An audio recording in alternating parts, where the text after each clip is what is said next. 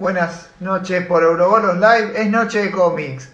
Hoy vamos a hablar con Poli Ventura de Fans Choice sobre la movida de Diamond, Jim Lee haciéndose cargo de DC Comics, rompiendo con Diamond, con ese monopolio sobre la distribución de issues de cómic norteamericano, sobre todo de DC. Bueno, esto vamos a andar caminando eh, la historia de lo que fue eh, esta empresa Diamond que empieza a caer como monopolio de cómics. Es muy importante esto a futuro en qué cómics vamos a estar leyendo. ¿Por qué? Porque hubo 25 años de una sola distribuidora de cómics en Estados Unidos sobre todos los productos relacionados, no solamente a historieta, no solamente a, los libros de historieta, sino también los, productos de merchandising de estas compañías. Eh, vamos a conversar con Poli sobre qué pasó, por qué rompió, qué es lo que va a pasar, qué va a pasar en Argentina con esto. Es muy importante. ¿Por qué va a afectar, no va a afectar? ¿Cómo va a llegar esta situación a nuestro país? Vamos a saludar como siempre a todos los que nos acompañan. Muchas gracias Juan por los elogios sobre la taza. Hoy es nueva, es una adquisición. Y gracias por los elogios sobre el traje. Siempre hay que estar bien empilchado. Ya empieza a caer gente de la banda de Fan Choice. Está Aku viéndonos. Está Gonza de Nueve Paneles, un amigo que nos acompaña siempre. Y bueno, vamos a ir incorporando a la Poli a la charla, a invitarlo a participar. Bueno, todavía no entró. No hay problema. ¿Quieren que le haga alguna pregunta en particular sobre el tema? ¿Qué le genera dudas sobre este tema, sobre esta ruptura de DC Comics con Diamond? ¿Por qué? Porque Obviamente yo hice una lista de preguntas, qué es lo que me interesa a mí, por dónde iría las cuestiones, pero bueno, a ver, Poli está muy versado en el tema, lee todo el tiempo, todo el tiempo se está informando sobre lo que es la compra-venta de cómics, el retail, todo. Entonces, por ahí tienen alguna duda, alguna pregunta para hacerle, vayan pensándola o ya me la hacen para que la vayamos incorporando en el temario de hoy.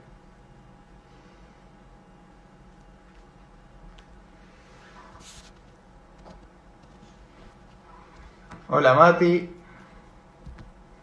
Y se hace esperar. Pues.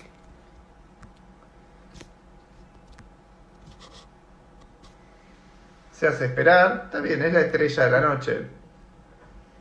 No va a faltar. Bueno, yo le voy contando un poco qué pasó desde la ruptura en adelante. Ahí está. Sí, no, está bien. No voy a decir.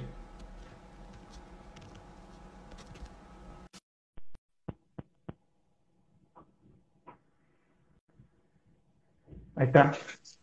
Hola. ¿Cómo, estás? Bienvenido. Muchas gracias. ¿Todo bien, Marian? ¿Vos? Muy bien. ¿Cómo está esta peluquita? Qué bien. ¿Viste? Cada, cada vez peor. Sí, además va a estar, en un momento va a llegar Sí, sí, ya, pelo largo, tipo, ya la, ya la estoy viendo, tipo, para atrás, bien tirado para atrás, todo atadito como corresponde. Divino. Muy bien que, que te haya vestido para la ocasión, veo que hay un cuidado. Espera, espera. Muy bien, muy bien, pero de la otra banda. ¿Eh? De la, y, pero vamos a hablar de un tema delicado, así que vas a jugar. Bueno, está bien, está bien. Voy a jugar al abogado del diablo un poco también. No, bueno, vamos a ver, porque en la previa ya estuvimos conversando y vamos a estar en veredas opuestas. A ver, yo, hay gente que por ahí no sabe bien esto, cómo se, se gestó. Y Juan acá está haciendo la pregunta inicial. ¿Cómo, empezó, ¿Cómo empezó este monopolio de Diamond? Mira, yo lo primero que voy a hacer, me lo traje para recomendarlo. A los que les interese todo lo que vamos a hablar ahora, este libro fundamental es básicamente la historia de las comiquerías y el surgimiento del mercado directo en Estados Unidos. O sea, todo lo que vamos a hablar en parte está acá. Primero paso el, no sé si se consigue en digital, pero está buenísimo el libro. ¿Comic Shop de quién? ¿Sabes quién es el autor? Dan, Giarino. Es un flaco que es periodista de negocios, eh, creo que para el New York Times, y el flaco entrevistó, y además es comiquero viejo, y el flaco entrevistó a un montón de dueños de comiquerías de allá, y está buenísimo. O sea, lo que te cuenta el chabón de la distribución, porque hablan de todo cómo funciona la distribución, cómo Diamond llega a donde está. Eh, la verdad es un muy buen libro. Si lo consiguen. La, verdad que es inédito esto de que haya una sola distribuidora para toda una industria, ¿no? Mira, el tema viene así. Al principio, cuando surgen las comiquerías, mediados de los 60, que eran, o sea, no es la comiquería como la concebimos ahora, la típica perdón, me saco el pelo del pelo porque se complica. Em, no es como las conseguimos nosotros, eran locales chiquitos en sótanos, bueno, más o menos como las concebimos acá, pero más parecido como a cuevas. El tema es que ellos para poder abastecerse de material nuevo dependían de lo que era el sistema de distribución de kioscos de revistas. Cómics dañados. Hasta que un flaco, cuyo nombre en este momento escapa a mi memoria, funda la primera distribuidora que es Seagate. Sí. El pibe habla con DC con Marvel directamente, eran mucho más accesibles en esa época que ahora. Este, Pensá que eran. Compañías más chicas. Eran compañías chicas, exactamente. Eh, y les plantea este esta problemática, tenían las comiquerías, el flaco tenía un local en, en Nueva York, y les plantea como este problema de cómo conseguir el material. Ahí surge el mercado directo ahí Marvel y DC dicen, pará, le podemos vender directamente a distribuidoras o a comiquerías que hagan la subdistribución. Obviamente empieza Seagate y se empiezan a sumar en todo Estados Unidos. O sea, Estados Unidos es un territorio muy grande, entonces empezás a tener en varios lados. Obviamente con las primeras distribuidoras surgen los primeros problemas. Clientes que no pagan, locales que cierran y desaparecen de la nada y empiezan a quebrar. Surgen y quiebran, surgen y quiebran. El direct market, el otro punto que tiene a favor, es que permite que existan las editoriales independientes como las conocemos hoy. Exactamente. Dark Horse, Ime, bueno, Image ya en los 90, pero porque tenían un mercado. Phil Seuling, gracias Charlie. Este, Carlos ahí nos tira la, la post, le mando un saludo. Este, empiezan, las, ay, perdón, las indies empiezan a florecer más. Porque tienen un mercado directo. Antes pensé que tenían que imprimir en cantidad pelotuda para cubrir kioscos de revistas y, no sé, eh, no, claro. los, Pini con ElfQuest no llegaban ni en pedo a cubrir eso. No, no, Y menos a nivel, a nivel país, porque es un país tan grande que podría haber estado en Nueva York, pero después en otras ciudades no, llegaba, al centro, olvidate. Exactamente. El tema es que, bueno, estas distribuidoras empiezan a quebrar de a poco y el señor Steve Geppi, que era cartero, era el señor que te llevaba tipo timbre la factura de la luz, acá llegó el gas, señora, compra una distribuidora chica y claro, empiezan a caer y él empieza a absorber las otras. Cuando arrancan los 90, ya a mediados de los 90 era el único que quedaba en pie lo inédito o, lo raro para nuestro mercado y otros mercados del mundo, no es raro que las distribuidoras tengan exclusividad de material. ¿Sí? Por ejemplo, acá en Argentina, SD eh, tiene la distribución exclusiva de Panini, por ejemplo. O Planté tiene la distribución exclusiva de SC. Porque son contratos que ellos se movieron para conseguir. O sea, ellos viajaron a España, hablaron con SC y consiguieron el contrato. Pero tenés muchas distribuidoras. Acá, en Estados Unidos, ¿qué querés? ¿Muñecos de McFarland? Diamond. Remeras, Diamond. Marvel, DC y todo lo que requiere una comiquería, lo Diamond. Sí, a mí lo que me da la sensación de que tiene de virtuoso esto de que esté centralizado. ¿Por qué? Porque uno dice, el monopolio es malo. Eh, comenzó hace 25 años, se convierte en un monopolio. Es la única distribuidora de, esta industria.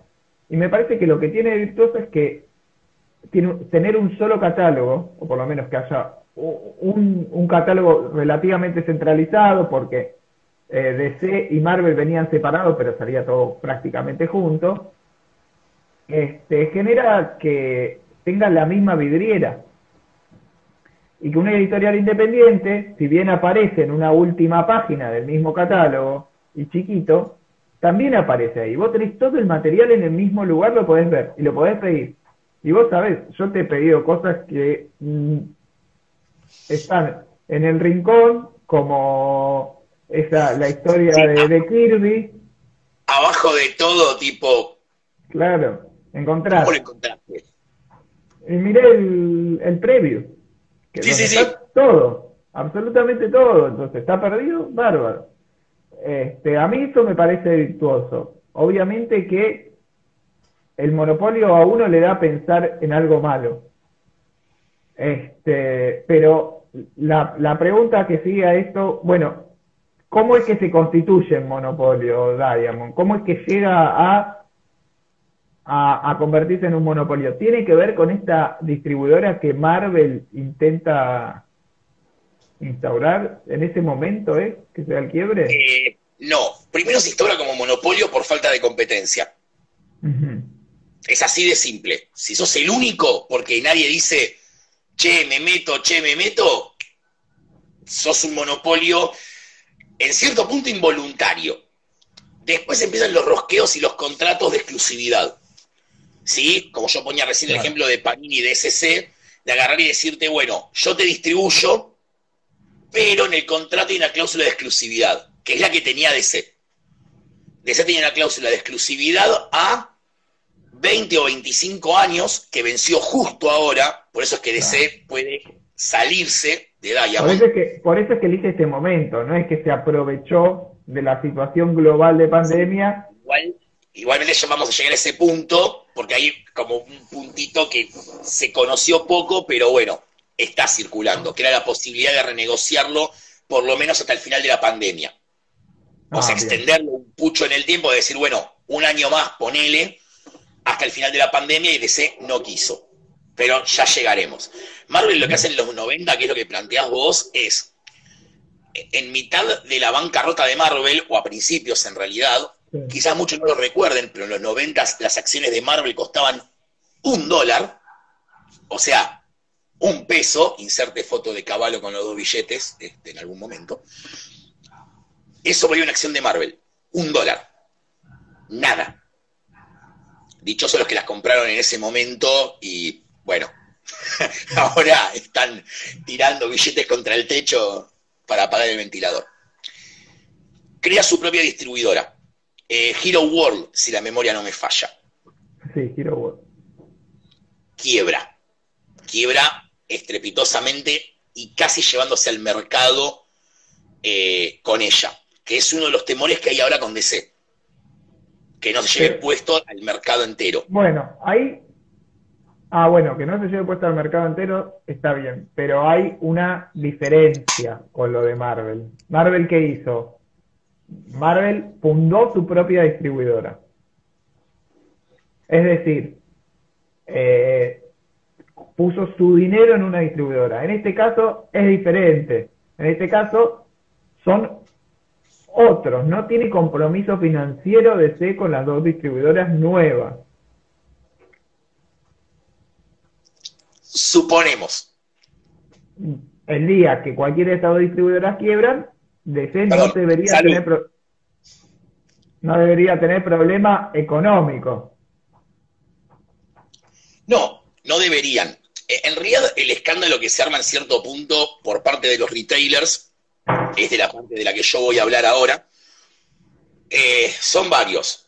Primero, las dos distribuidoras son propiedad de dos comiquerías yanquis. pero no de Raúl Comics en Ohio y Juan Carlos Historietas en Portland, sino de Midtown Comics y de DCBS. DCBS ya de base te vende los cómics, creo que con un, a público, ¿eh? Un 35, 40% de descuento del precio de tapa. O sea, ya uno de tus distribuidores, ya de movida, venden ese nivel. Es uno de los temores de los yankees que es, estás entrando como en un punto de, no voy a decir competencia desleal, porque no pasó, o sea, no, es un hecho todavía. Todavía no ocurrió, podría pasar, está dado todo. Y vos pensás que tanto eh, Midtown como DCBS compran el material ADC a un costo muchísimo más bajo que el que lo compra la comiquería. Pues se lo compran directo a la editorial para redistribuirlo después. O sea, mientras una comiquería con el descuento máximo de, de Diamond, ponele, tenía un 50%, ponele que Midtown tenga, no sé, un 70 del precio de tapa. Un 70, un 75, por ahí. Con lo cual los costos las podés salir a quemar prácticamente las revistas y no dar pérdida. Pero hay un precio de tapa sugerido, es decir, no tienen las comiquerías en Estados Unidos lo que más o menos acá ocurre, que, que es la, que ocurre con la ley del libro, que hay máximo de descuento un 10%. No hay un precio de tapa obligatorio. No, eh, ellos no lo tienen, ellos el día que salen a la venta las pueden sacar a un dólar si quieren. Bien. La mayoría de las comiquerías no lo hacen porque es perder rentabilidad, pero si vos te fijás, a los pocos meses de que salen ciertas revistas, ya las conseguís por abajo de precio de tapa. Sí, sí, es, sí, es el momento clave como para alguna gente, algunos que hasta más o menos especulan con eso mucho. Exactamente. Entonces, es como que si Midtown mañana quiere salir a vender de las americanas a dos dólares, lo pueden hacer, no hay ley que se los impida. Lisa y llanamente no hay ley que se los impida. No, hay una ley que... Lo compraron más barato. Porque son la distribuidora, o sea, si no ganaría plata la distribuidora. En realidad hay algo peor que si lo pensás, ni siquiera lo pagaron. Claro, en definitiva. Se lo pagan las comiquerías. Ajá. Por cada tres números de Batman que vos pedís, Midtown tiene uno gratis. Claro. Porque lo saca de la misma ganancia. Exactamente. Que es lo otro que están quejando las comiquerías, que es, loco, le estoy dando guita a la competencia. Claro. O sea, literalmente, cada revista de Batman que yo compro, le estoy mejorando el local a la competencia. Sí, yo lo que estoy viendo es que hay como una posición de la comiquería, o de, la, de muchos de las comiquerías que más se han agrupado, de defender a Diamond de algún modo. Y al lector, y más al lector de acá, de, de un rincón de Sudamérica, le parece un no, y a bastantes estadounidenses también les parece un tanto extraño que eh, las comiquerías estén defendiendo un monopolio enorme. Mira, el mayor problema que yo veo acá con el tema de defenderlos es que ellos temen que lo que venga sea peor, por todo lo que expuse recién. No es una distribuidora, no es que se autodistribuye, como hacen acá ahora OVNI e Ibrea, por ejemplo, que se autodistribuyen, eh, sino que terciarizaron el servicio a través de dos comiquerías. Que de vuelta, no es un dato menor ese, para tener en cuenta. Hay un toque de síndrome de Estocolmo, llamémoslo de alguna manera, de las comiquerías con Diamond, eh, y que las comiquerías te dicen, este es el peor momento en el que lo podrían haber hecho. Claro. O sea, de todos los momentos viables, ¿eh? Sí, porque estuvieron cerrados, porque eh, no puede haber afluencia de público en los locales. No solamente eso, que reabrís y DC te dice, todos los pedidos que vos le habías hecho Diamond, sí, hacelo de vuelta con la distribuidora nueva. Y es como, es un laburo. Si tengo algún colega, no sé si Germán está viendo el vivo este, eh, es el laburo más delicado del mes el armado de americanas. El armado de pedido de Yankees es el laburo más delicado del mes en una comiquería porque un error, un botón que apretaste mal y te llegan 200 copias de algo que querías dos. O dos de algo de lo que necesitabas 200. Sí, he escuchado muchas quejas de decir tengo que armar dos mails en vez de, uno solo, o hasta tres, porque, bueno, ahora vamos a explicar, pero dos o tres mails en vez de uno solo, y, y a uno le parece, a que ve afuera, o por lo menos a mí cuando lo estaba escuchando, me parecía una cosa menor, digamos. Decir, bueno, son dos mails, no. Nosotros tenemos mínimo cuatro distribuidoras. Ahora, tenemos OVNI, Ibrea, SD y Planté. Mínimo cuatro. Sin contar que yo, por ejemplo, para las editoriales independientes argentinas, me manejo directamente con las editoriales. O sea, si quiero algo de eh, Big Sur se los pido a ellos, si quiero algo de Pictus se los pido a ellos directo. Entonces ya es, vas sumando, vas sumando como distribuidoras. Pero para nosotros es lo común. O sea, sin contar que si vendes muñecos, tenés que rosquear por otro lado. Bueno, yo que laburo mucho Yankees, son cinco distribuidores de base. Claro. Entonces, nosotros estamos acostumbrados a, che, mandé el pedido de Ibrea, a ver, para, y tener que abrir el mail cada rato para verificar que mandaste todo, que mandaste. Lo tenemos automatizado ya. Los viernes son tipo, paran camionetas en la puerta locales, tipo, llegó Ibrea. llegó, Claro, tipo, bajando cajas, este acordarte de haber hecho las cuatro transferencias que tenés que hacer.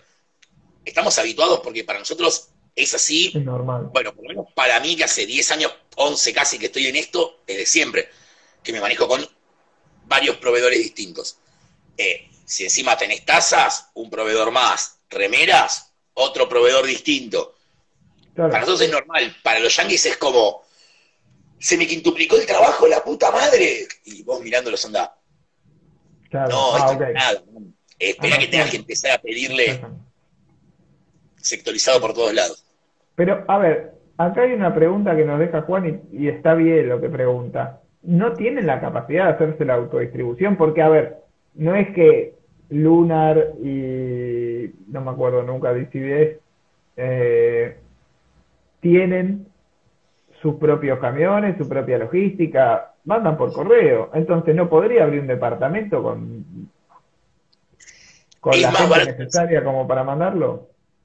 Primero, pensá que Marvel y DC distribuyen a literalmente todo el planeta Tierra. Sí. Eh, Marvel y DC no es eh, OVNI que distribuye dentro del territorio argentino, que somos en total 100 comiquerías, 150 con toda la furia. Ellos le distribuyen a miles de locales. Sí lo que vos tenés que armar para el proceso ese tan simple de despachar por correo es enorme. Son un montón de contrataciones, galpones enteros que tenés que pagar vos de tu bolsillo. Es una operación gigante. Me es más fácil tercerizarlo. Es más Me es más fácil decirte, Marian, ¿sabés qué? Distribuílo vos, quédate con un porcentaje de las ventas y yo me desentiendo. Poné los galpones vos, poné los empleados vos yo lo que hago es decirle a la imprenta, mirá que Mariano va el miércoles a buscar los cómics, dáselos. Ya está listo. Y me siento a esperar que entre la guita. Que tener que estar de nuevo. Uy, tenemos que pagar sueldos, tenemos que pagar esto, tenemos que pagar el otro. Tercerizás, que es el modo de vida americano, básicamente. No, claro. La tercerización. Eh, en su momento Marvel y DC lo podían hacer porque las comiquerías eran muy pocas. De hecho, el surgimiento de las distribuidoras, que yo decía en los 70s y 80s, surge por esta necesidad de decir, no puedo cubrir todo. Porque además, si bien no hay un precio de etapa obligatorio, sí hay una fecha de salida obligatoria. Claro. Vos sos Mile High Comics y pusiste una novedad a la venta el martes, te cortan las bolas. No hay tu tía, no importa si la recibiste el lunes a la mañana, las cajas guardadas en el depo hasta el miércoles. Viste que cada tanto la venta de algo particular un martes a la noche. es como si un evento. El, no, martes a la noche release party de, no sé, death metal. Bueno, ahora no podía. y te lo publicitan porque es como, la podés comprar dos horas antes del miércoles. ¡Fua! Con eso sí son rompebolas. Entonces los chabones no es muy grande la infraestructura ella, de ellos, perdón, para poder encargarse ellos del problema, más de correr a las imprentas para que esté todo. O sea, es más fácil tercerizar. Siempre es más fácil tercerizar. Todo es más fácil tercerizarlo. Bien. A mí, además de esta movida que hicieron, hay dos puntos que, me llaman la atención y un poco más todavía que el tema del issue. Porque las dos distribuidoras, Midtown, eh, de Midtown y de DCBS, van a distribuir los issues nada más. Los libros van a quedar a cargo de Penguin. Y me parece que ese es uno de los puntos más grandes de todo esto. Y a futuro, una avanzada de lo digital. Y de empezar a dejar los issues. Las dos puntas me surgen a posteriori. ¿Por qué? Mientras que exista, se lo damos a estas dos distribuidoras chiquitas. Pero el contrato importante está con Penguin. Ah, por lo menos me parece a mí que el contrato importante es con Penguin. Mira, Últimamente, tanto DC como Marvel tuvieron un surgimiento importantísimo de los cómics eh, digital only o digital first. Yo creo que eso es un primer paso que luego son recopilados en, libro, ¿no? Eh, yo creo que eventualmente va a empezar a haber como una merma en las series regulares en favor de digital only y después el libro pensá que sacar directamente en digital ahorra muchísimos costos de distribución, de imprenta, de todo. O sea, es, te entregaron los archivos, los armaste al servidor, paga la plata. Sí, es verdad que, por lo menos para mí que soy coleccionista viejo y colecciona issues, se pierde algo de esa, de esa magia. Es como que la idea, no sé, de coleccionar eh, JSA, por ejemplo, en mi caso, en libros es como que digo, me gusta la revista, no, no, hay otra explicación que esa, no, no, es una cuestión elitista de decir, ah, no, no, porque coleccionar en libro o coleccionar en esto o coleccionar en otro. Es que a mí simplemente me gusta más un formato. Eh, yo creo que es un modelo de negocios que tanto a DC como a Marvel a la larga le van a servir. Y quizás algunas indies también, pero ahí lo veo más complicado. Yo creo que las más afectadas de, esta nueva guerra de distribuidores, que así le pusieron los Yankees, las Distributor Wars, las más afectadas van a ser las independientes. No por ahí Image, Dark Horse, Boom Studios y DW, que tienen franquicias fuertes que se bancan por sí mismas. Sino por ahí un Fantagraphics, o sea, son editoriales que les cuesta por ahí, las más indie, las que están en la parte verde de la previews, para los que hayan visto una previews alguna vez. Eh, llegar a las tiradas como para decir, bueno, llegué a todas las, librerías de Argentina, de Argentina, perdón, de Estados Unidos y del mundo. No, no, claro. Sí, sí, esa es la pregunta siguiente. ¿Cuál es la batalla que le, que, le queda a, las independientes en todo esto? Por eso partía de esa base de estar en la misma vidriera.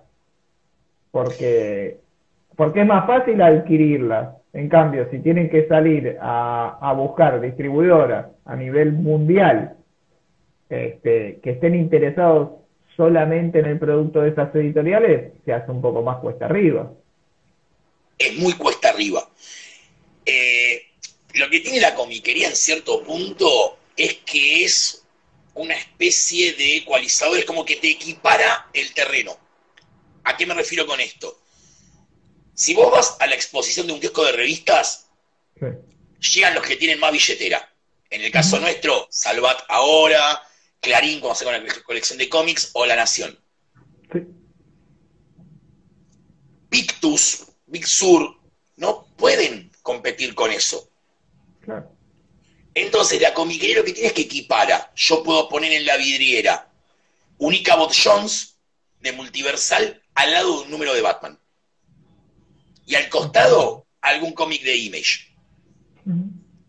La comiquería lo que tiene es que no gana el que más plata tiene, sino hay una cuestión de equiparar. Después se verá acorde que la comiquería qué vende más que menos o a qué le ponéis más plata. ¿Sí? Porque la lógica es, si vendés más Batman que My Hero Academia, y vas a tener My Hero Academia, pero seguramente llamas Batman. Por supuesto. Pero de base la ventaja es esa. Es algo que a Marvel y a DC mucho no les gusta tampoco. Porque es lo que permitió que la industria independiente floreciera que exista Image hoy y que gracias a que existe Image no pueda existir más vértigo. Y hay una cuestión acá.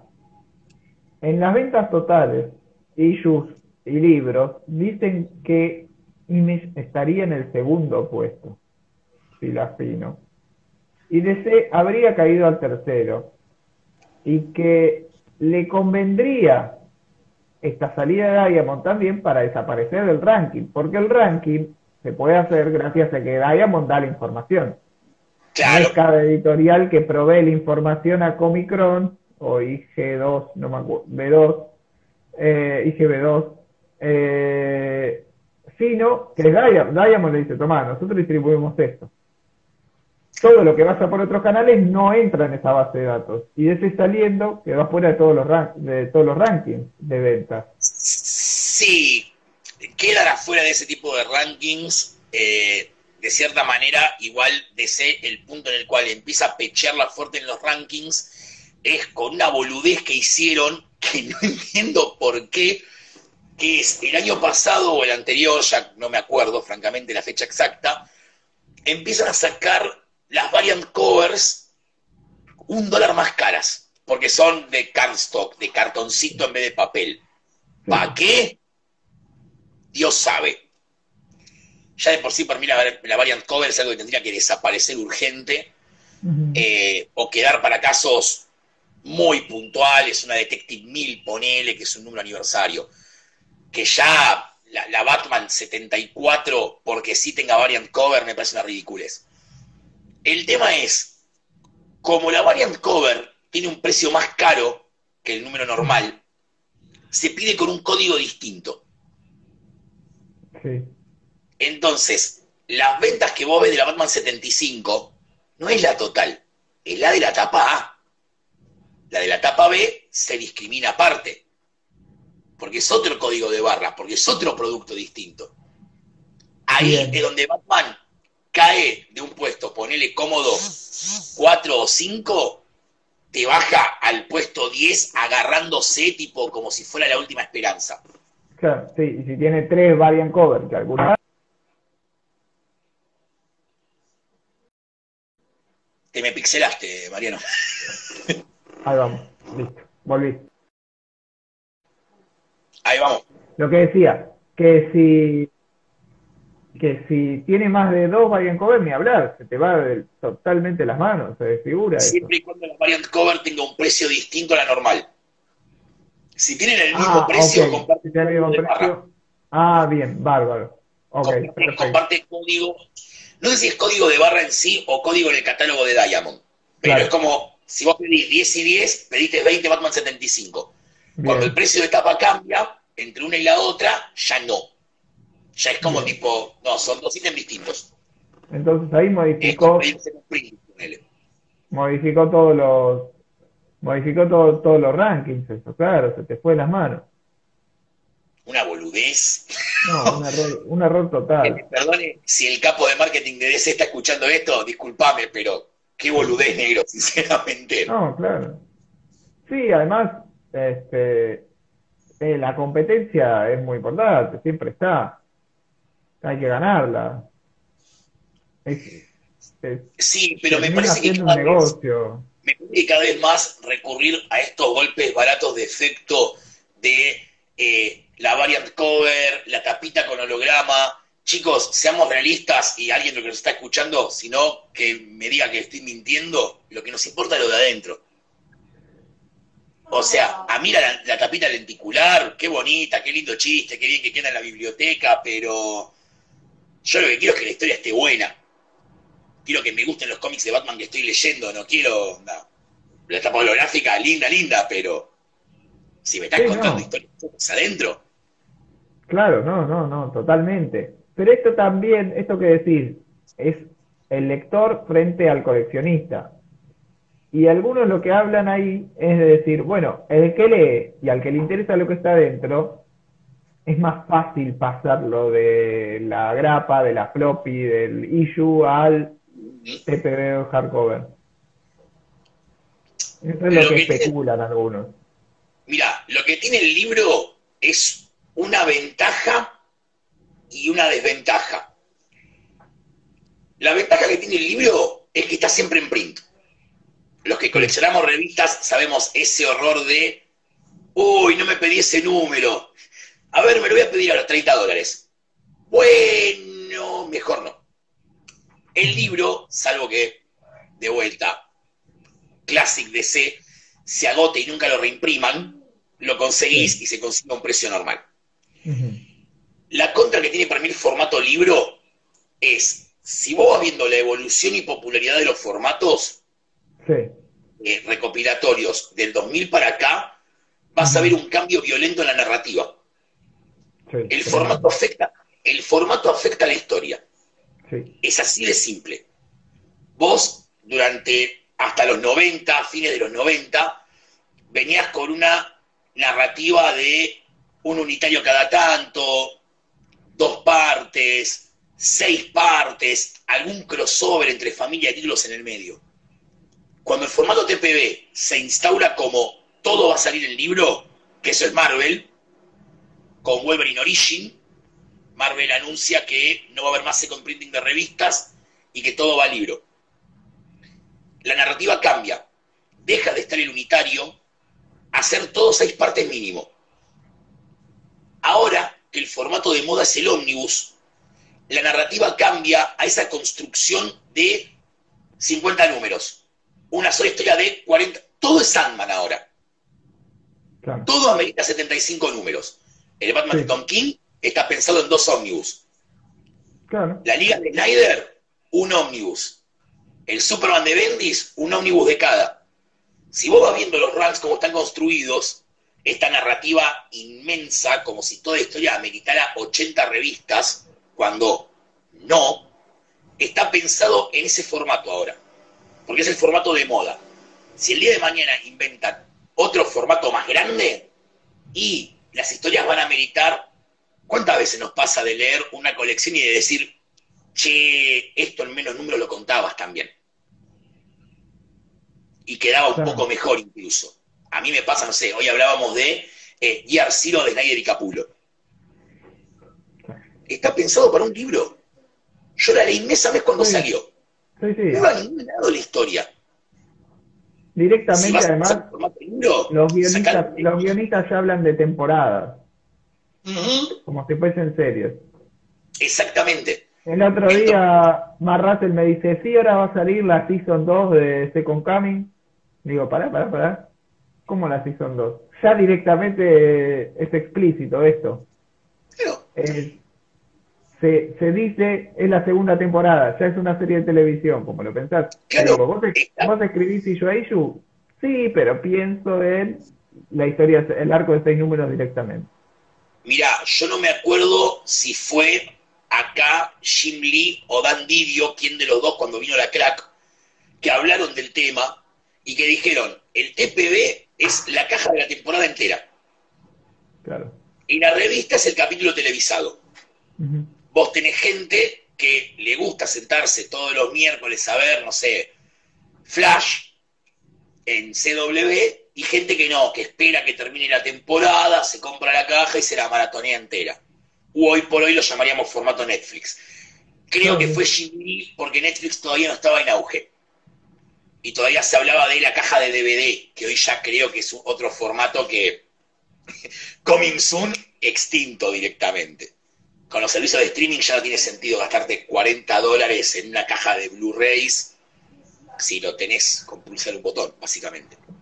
Yo voy a entrar en terreno de la polémica, porque por todo lo que estamos charlando, a mí me parece que DC ha tomado una decisión que empresarialmente un poco le conviene en el sentido de, que sale el ranking que lo perjudicaba, que empieza a poner en competencia a tres distribuidoras y a jugar fuerte en el mercado de libros, de libros este, tradicionales, no solamente historietas, que empieza a sacar las novelas gráficas juveniles que están teniendo muchísimo éxito y son los cómics más vendidos en Estados Unidos este, no lo de DC, sino ese tipo de novela gráfica young adult o este, para niños. DC está diciendo, quiero cambiar mi realidad de negocio y lo que está abriendo es, bueno, vos distribuíme los issues, quédate con el mercado directo, quédate con las comiquerías, que yo voy a ver cuál va a ser el negocio del futuro. como que lo que está pensando es cómo va a ser mañana el mundo de los cómics. Y, la, y el resto de la opinión le está diciendo, no, quédate en esto, quédate en, este, en lo que sería el pasado. Obviamente que entiendo que, que tu opinión como dueño de comiquería es, va a ser diferente, aunque, aunque al vivir en otro, en otro país es también muy distinta a tu realidad. Sí, obvio. Mira, yo te digo, nosotros como fans, yo me, doy cuenta que a veces pasa, este, opinamos muy libremente sobre cosas que están, no voy a decir más allá de nuestra comprensión, sino que son nuestro manejo habitual. Cuando vos hablas de el último número de Batman, lo estás tomando de una perspectiva artística que puede o no ser así, o a veces es un mandato empresarial. ¿Sí? El, che, rebutimos la continuidad a la mierda. Mm, me suena más a mandato empresarial que a una cuestión estética. Entonces, a veces hay una cuestión como de separar un poco este tipo de cosas. Eh, Batman no es un cómic de autor. Lo hace un autor, pero entendamos que es un laburo por encargo que después ciertos autores tengan más o menos libertad que otros es un tema aparte. Y que por lo general es un tema que viene con ventas. Obviamente DC a Morrison lo va a limitar menos que a Benditi. O sea, si mañana DC le da Batman a Robert Benditi,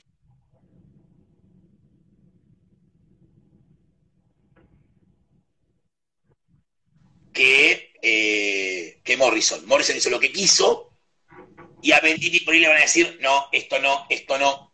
Y tiene que ver también con una decisión empresarial de a quién dejas mandar más en el mercado que a otro. Ese es un punto. O sea que vos tenés simplemente, es como decir vos, una empresa. Dice llanamente. Bien. Decisiones que a veces son impopulares tanto para nosotros como comiquerías como para el público en general. La decisión que tomaron ahora es impopular entre las comiquerías yankees. A nosotros no nos afecta. Las revistas van a seguir llegando, el precio va a ser el mismo, o sea, nuestra realidad en Argentina es otra.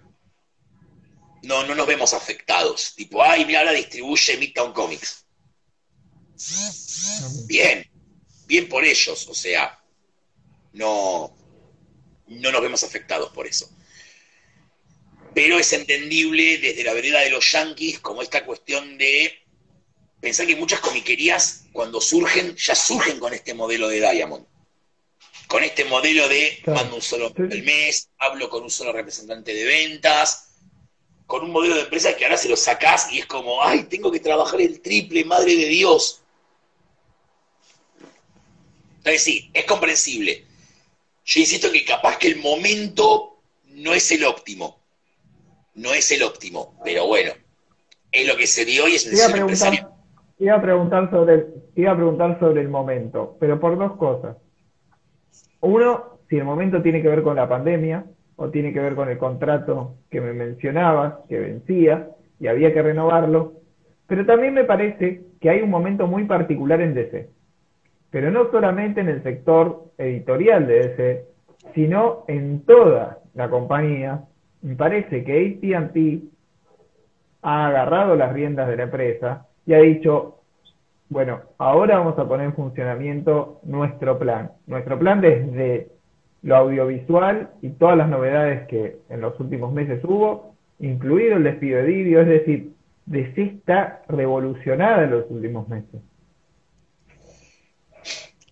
Yo no usaría la palabra evolucionada, dirías una gallina sin cabeza. ¿Sí? Eh,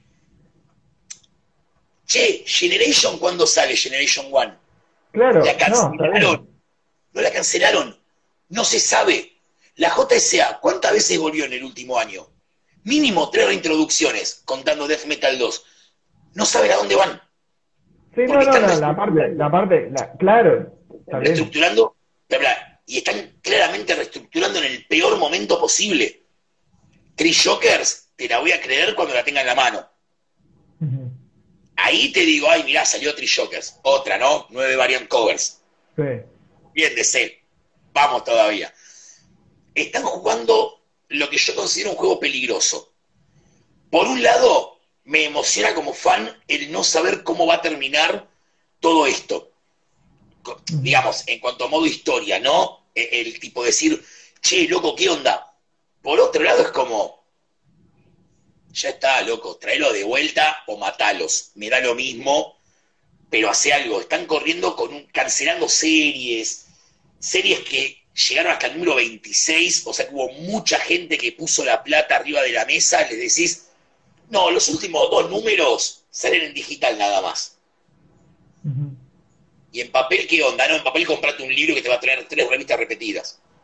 Bueno, ah. pero esto también es, es revolucionar la editorial, de decir, mirá, lo que hasta ayer era de una forma, ahora cambió todo. Tenés revoluciones y tenés revoluciones, o sea...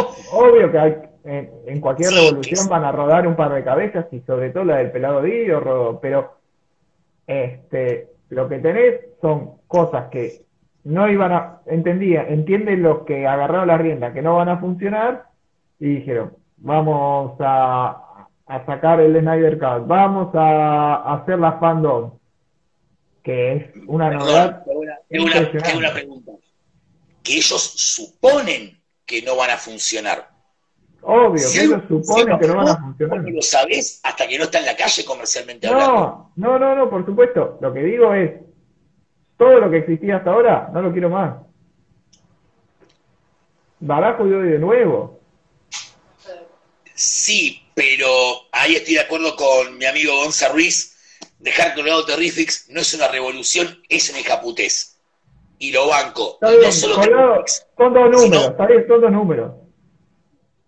Sacalo, Mariano. Sacalo, por eso, sacarlo. Llegaste hasta ahí, sacalos. Yo no estoy de acuerdo con descartemos todo. Banco sacar el Snyder Cut, eh, Supergirl también ahí, es verdad. Sí, Supergirl también. Por eso digo, es una escaputez con cualquier colección. A ver, lo hicieron en el 2002-2003. Había una serie que se llamaba Stormwatch Team Aquiles. Si no la leyeron, está buenísima. De Mika Ian Wright, era el guionista. De en un momento descubre que el flaco había mentido en el currículum, que había, había dicho que era un ranger en el ejército y que era mentira. Y nunca sacaron el número 24, el último número de la serie. Jamás salió. DC tiene un historial de esto, básicamente. Tiene un historial. Y no está bueno. Entonces, yo todo bien con la revolución, en algunos casos lo banco, el revolucionar el mercado y el cada tanto agitar el avispero, pero hay decisiones que son simplemente un hijaputez. Sí. Marvel parece haber quedado medio desconcertado, acusó el golpe. En, todo, en todos los terrenos está callado, está, no te voy a decir todavía knockout, pero no, no, porque no va a quedar knockout en ningún momento, pero lo que voy es, eh, no sabe para dónde salir, no, tiene, no tiene solicitations, todavía no, no definió qué va a hacer. No, Marvel lo que hizo fue algo más ordenado que DC. DC salió, cancelo esto, lo resolicito, cancelo, no va a salir. Yo a esta altura del partido no sé de todo lo que tengo encargado qué sale y qué no. Generation One ya me lo cobraron, ya lo pagué. Se canceló, no se canceló, sale, no sale, Dios sabe. Dios lo sabe. Así de simple. Marvel lo que dijo fue, banca, tuvimos un parate de un mes y medio, reestructuremos las salidas de los títulos, hubo títulos que cayeron, Marvel hizo lo mismo que DC, Hawkeye sí. Freefall, y esta voz tipo da. Fue el puñalazo de costado. Te hicieron lo mismo. Totalmente, te hicieron lo mismo. A Alman la dejaron sin un número.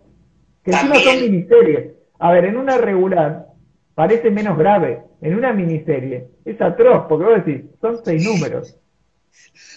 ¿Qué hago con todo esto? Tipo, no sirve para nada los cinco números, porque en 25 vos tuviste historia, fuiste, viniste, podés hacer un número de cierre apuradito y se acabó. Porque los personajes siguen existiendo. Pero en una mini de 6 también. Es decir, Marvel está raro también.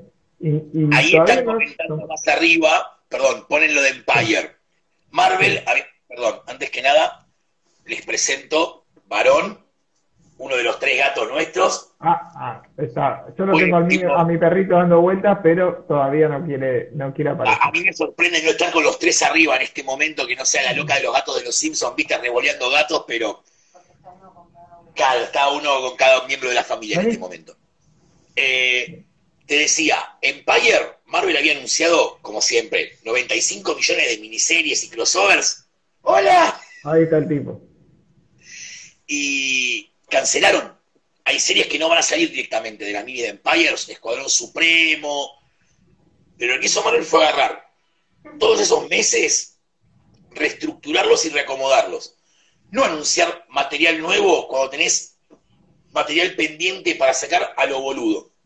Dijeron, bueno, para, vamos a reacomodar. Y sí, en agosto casi no hay solicitations. ¿Por? Si tengo todo abril, mayo, junio y julio para reacomodar. ¿Para qué te voy a anunciar más títulos si no puedo acomodar los que ya tengo? Pararon, acomodaron, siguieron. Así de simple. DC fue como tipo, no, esto da lo de baja, esto lo solicitamos después, esto queda en un limbo congelado, Dios sabe cómo. Yo soy muy fanático de DC. Muy, lo saben todos.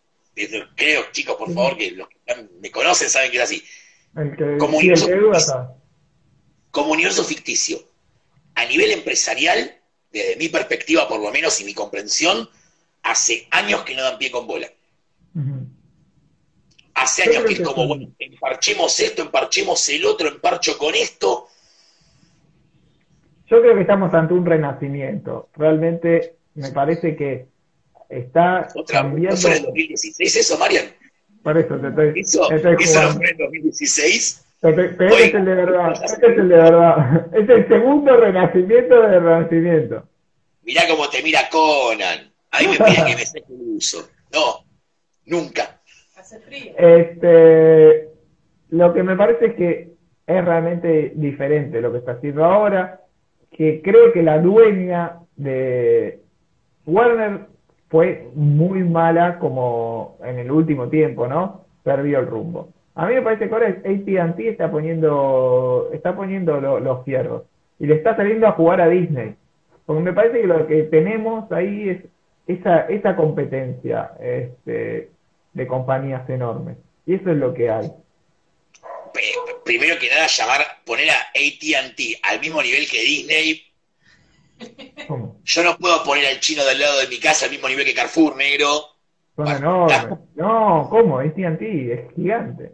Disney es un poquito más grande, me parece, ¿eh? No sé millones de dólares, pero me parece que están como poquito por arriba. El tema con ATT es que es una empresa a ver, es una empresa de telecomunicaciones principalmente. Eh, y es más fría la manera de pensar. Exactamente. DC le vino de chiripá porque compraron un conglomerado y venía DC. O sea, venía ahí. De hecho, DC está a la venta hace años. Desde que AT&T compró, puso DC a la venta. Nadie la compró porque lo que te venden es la parte de publishing. No la licencia para muñequitos. AT&T se queda con los muñequitos, las películas, las series vos la querés comprar, sale una millonada para poder publicar historietas. Eh, nadie la quiere agarrar porque el negocio no está ahí claramente. No, no, claro. El A ver, nosotros hablamos siempre de cómics y somos fan de los cómics, pero hace tiempo que a mí me parece que hay que abordar a una editorial y a otra, Marvel y DC, como un todo. Es decir, es ¿Te gusta Marvel? ¿Te gusta el, muñeco, la película, el cómic? O sea, el fan, el fandom es del todo. Somos los menos los que somos lectores transversales de todos los cómics que salen, sea manga, sea de nuestro país. Yo creo que ahí están los nichos y los negocios están en la transmedia. No, perdón, diciendo totalmente con eso, vos a ver, sí, e, el fan cabeza de termo es fanático de todo. Eh, después es una cuestión de gustos, es tan simple como eso. A mí hay películas de Marvel Studios que me gustan y otras que no. No es que porque diga, Marvel Studios en la pantalla, entrego el culo. O sea, hay películas anunciadas que no me interesan de Marvel Studios, otras que me interesan más. Eh, yo no, ahí diciendo, yo con que diga DC, y varios de, lo que, de los que están acá saben de lo que digo, no me compran necesariamente, ¿eh? O sea, yo no es que tipo, DC va a ser el nuevo 52. ¡Eh! No, yo ahí marco, y creo que todos marcamos en algún punto con una cuestión de gusto si ponemos la plata o nuestro tiempo en algo. Yo la serie de Flash venía todo bien, la venía viendo, me embolé de la novelita, chau Flash, ahora estoy a pleno con Stargirl, que está buenísima. Y si algún día se vuelve en volante, chau Stargirl también. Hay una cuestión también de criterio de gustos. Está bien, que la puedas dejar, la puedes dejar, pero estás viendo la serie de Stargirl, pones el ojo en, las películas de, la compañía y lees los cómics de la compañía. Es decir, sí consumís todos sus productos. No, de vuelta, no leo todos los cómics que publica DC. Pero, no, todos no, pero, o sea, ellos ven, ellos nos ven como consumidores de toda su línea. No nos ven como consumidores de, de publishing y, dicen, no, el que te lee no, te ve la película. No, Marian, son, son públicos distintos. Claramente son públicos distintos. Si toda la gente que va al cine a ver una película de Superman comprara cómics. No, pero es al revés, que lo piensan. Los dueños de comiquería seguíamos en Rolls Royce, negro a todos lados. No, no, por supuesto. No, pero yo lo que te digo es que el, eh, eh, el camino es inverso. Puedo pagar un chofer. el camino es inverso. El camino es el que lee cómics me va a ver esto y si puedo venderle cualquiera de los estratos a, todos, voy a buscar eso. Pero somos lo menos. Sí. El público, nosotros somos como el cambio chico. No sé si con todo lo que hace el sueldo de Robert Downey Jr., ¿eh? Así posiblemente, te lo digo. Posiblemente el publishing sea el último orejón del carro de toda la batería de, de productos que tienen las franquicias, pero, pero forma parte de ese todo. Sí, a ver. Eso lo, ven como, lo ven como un componente, eso lo ven como un componente, incluso hoy por hoy como un producto prácticamente, no te voy a decir derivado, pero menor este, en, la, en la importancia que le dan empresarialmente. Pero forma parte de los mismos, eh, están en la misma oficina hoy, no, no tienen tanta, tanta distancia. A, a ver, yo creo que tanto ATT como Disney hoy ven la historieta como una fuente de futuras películas. Es así de simple. Eh, Civil War, Era de Ultron, o sea, hasta tienen nombre de saga, particularmente en Marvel. No, no es un accidente eso. Toman, de ahí dicen, ah, esto es para película, esto es para película, esto es para una serie. Van tomando y se van nutriendo de eso. Lo tienen como una fuente de idea el tema es que eventualmente se van a dar cuenta de que, che, y si en vez de sacarlo primero en un cómic, lo hago directamente en pantalla. Claro. Y ahí le va a dejar de importar. Eh, lo tienen como un producto más porque directamente funciona. Pero yo estoy seguro que se ve deben vender por mes más muñecos de Batman que cómics de Batman en sí. Voy a contestarle a vos y, salgo para este, rearrancar porque ya tenemos una hora encima.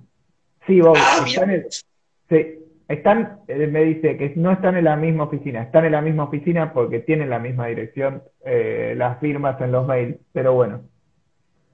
Sí, fíjate, revisar la información vos. Ahora volvemos en 30 segundos.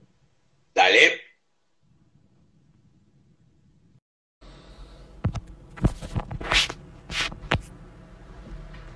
Volvimos, volvimos.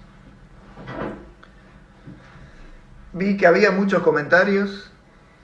Gracias por, acompañar. Este, gracias, Dami, gracias. A ver, había una pregunta ahí que hablaban de el cómic digital. Sí, es lo que viene. ¿Qué, gracias Martín. ¿Qué otra pregunta tenían? Si se viene copy digital, un poquito ya lo tocamos, que están los digital first, que es lo que viene. Gracias Juan, vamos a seguir charlando el tema. Este, ¿Qué otra pregunta? Mientras que espero que se reintegre Poli. les recibo las preguntas.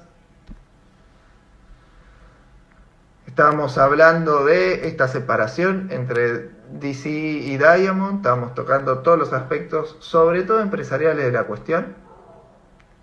Este, de cómo ATT y Disney compiten, si una es más grande que la otra y si efectivamente están compitiendo entre ellos. Muchas gracias. Vamos a incorporarlo a Poli. Gracias Juan por el vaso. Es de Mary el vaso, en realidad. Se lo tomé prestado. Gracias a todos. Sí, yo creo que sí. Hola, volví. Hola, Poli. Eh, ahí estaba preguntando Damián. Si esto, bueno, hay dos preguntas medio combinadas, ¿no? Si acelera el fin de los issues este de los especuladores y si se viene lo digital. Creo que la parte de lo digital está un poco respondida. ¿Y qué pensás? ¿Cuál, ¿Que existe el futuro del, de, del issue? ¿Tiene futuro? Mira, el issue es algo anclado en nuestra generación y las generaciones anteriores. eh, las generaciones nuevas que están acostumbradas al trade paperback y que de hecho es una frase que escuchamos bastante seguido, que, che, salió tal serie, espero el paperback. Yo creo que sí, creo que el issue eventualmente va a dejar de existir, eh, lamentablemente, porque de vuelta es un formato que a mí me gusta, o que va a quedar para muy pocas cosas, tipo, no sé, los cómics para chicos y cosas por el estilo, que por ahí requerís algo más accesible para el público que va con el papá. Este, a veces me pasa de, ¿cuánto vale el cómic de Spider-Man? 900 pesos. Silencio incómodo, nos vamos. Bueno, y con razón. Este, pero sí, yo creo que eventualmente va a pasar. El tema de los especuladores, y no, papu, mientras haya vaquillos, la especulación va a estar. Mientras anuncien una serie de televisión de personaje que a nadie le importaba hasta ayer. Hasta ayer. Bueno, perdón, esta semana me di cuenta que hay muchísimos más fanáticos de Alan Scott de los que yo pensaba, ¿eh? Sí, y va a sumar más. No, la cantidad, con la cantidad de fanas que hay de Shady Obsidian que salieron de abajo de las piedras, no entiendo cómo no tuvimos serie regular de los dos personajes en todos estos años. Pero bueno, se acordaron ahora. Sí, no, está bien. Igual hubo un post muy inteligente y maligno en alguno, en un lugar llamado el Debate Ver, en que Bob dice, a ver, ¿me cuentan historias que les encanten de, de, de Alan Scott? Sí, lo vi. Y hubo, hubo un silencio de radio y dijo, bueno, empiezo a compartir la acción porque nadie me contesta. ¿Dónde están los fanáticos? No, no, no, no, no estaban en ningún lado, pero bueno, ahora es como tipo, este, ahora, espera, a ver. Ahí está. Eh, ahora aparecieron todos debajo de las piedras, rarísimo, es rarísimo, pero bueno, qué sé yo, ¿viste? Me causa gracia me pasan estas cosas que es como de pronto están todos ahí. ¿Me escuchas bien? Sí, perfecto. Parece que a mí se me escucha lejos, voy a hablar más fuerte y listo. Sí, te estoy escuchando, te escucho. Acerqué la mano para ver si era el volumen del teléfono, pero no. Te, te escucho un toque lejos. Pero igual te escucho bien. Sí. A ver, ajustalo, ajustalo. Sí, voy a subir el volumen. No sé si es el micrófono, que es. Subí el volumen al máximo ahora. Ahí te escucho un poco mejor. Bueno, voy a tratar de hablar bien alto y, y lo vamos a tratar de solucionar. O yo de última hablo un poco más bajo, porque entiendo que mi tono de voz es particular también. Sí, eso me han dicho. A mí no, yo no eso se dice, pero bueno, andás a ver. Eh, ahora, volviendo al tema en el que estábamos, para cuál fue la pregunta, a los especuladores. Eso Sí. va a seguir existiendo porque es el negocio, básicamente. Eh, el mercado secundario vive de eso. Yo he visto revistas que valían 3 dólares aumentar a precios ridículos porque se anunció una película o una serie. Así de simple. Eh, y todos sabemos que eventualmente el mercado especulativo de no, es el first printing del TP, va a existir. Y claro, porque va, se, va, se va a renovar el, el tema.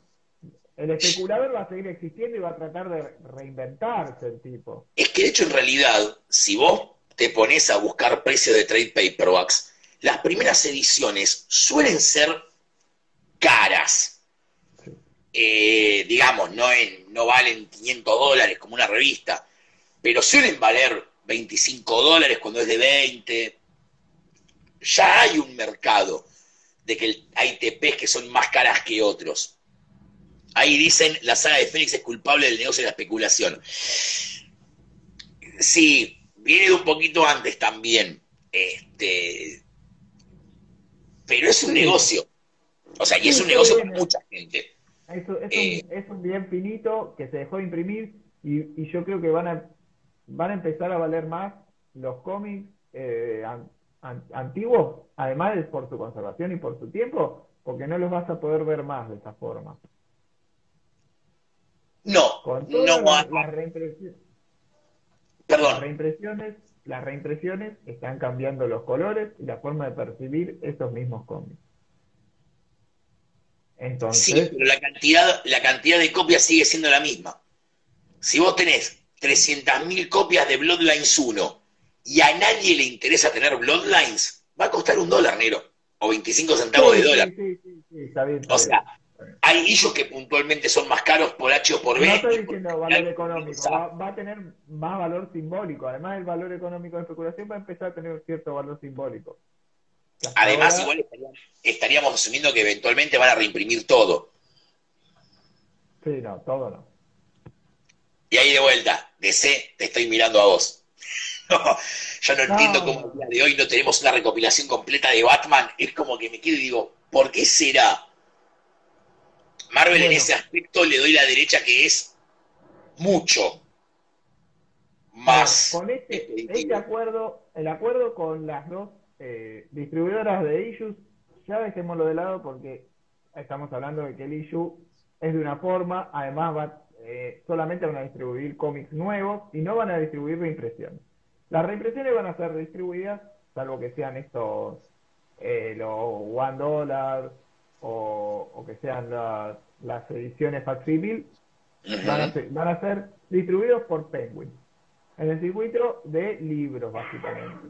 Entonces, creo que las reimpresiones empiezan a ganar, pueden llegar a ganar cierto lugar, o se pensás que se van a volcar más al trabajo de, de Adult y esas cuestiones. O pensás que DC va a renovar ahora que tiene una distribuidora de libros, eh, va a, a, salir con todo a las, a las reimpresiones. Ya hubo anuncios para el año que viene bastante interesantes. Mira, yo a los anuncios de libros de DC,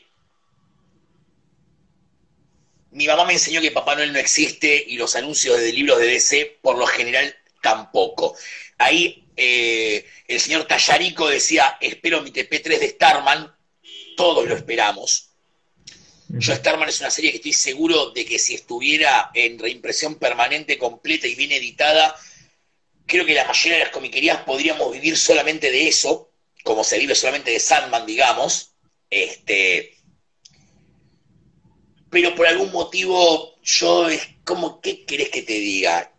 Tantas colecciones de DC que arrancaron en trade paperbacks y quedaron en el 1 y en el 2 que acá me meto en otra polémica heavy y me voy a meter yo de una. Cuando la gente critica de OVNI dejó de editar esta colección, qué bueno que no compran en inglés, cómo se nota que no se gastaron 50 dólares en dos TP del espectro de Ostrander para que el tomo 3 esté perdido en acción en algún lado.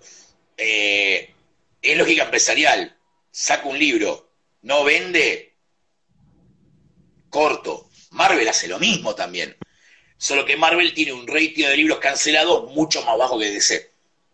Claro, está bien, igual eh, cuando se hace la queja sobre OVNI, se hace sobre colecciones un poquito de mayor importancia. ¿Como por ejemplo?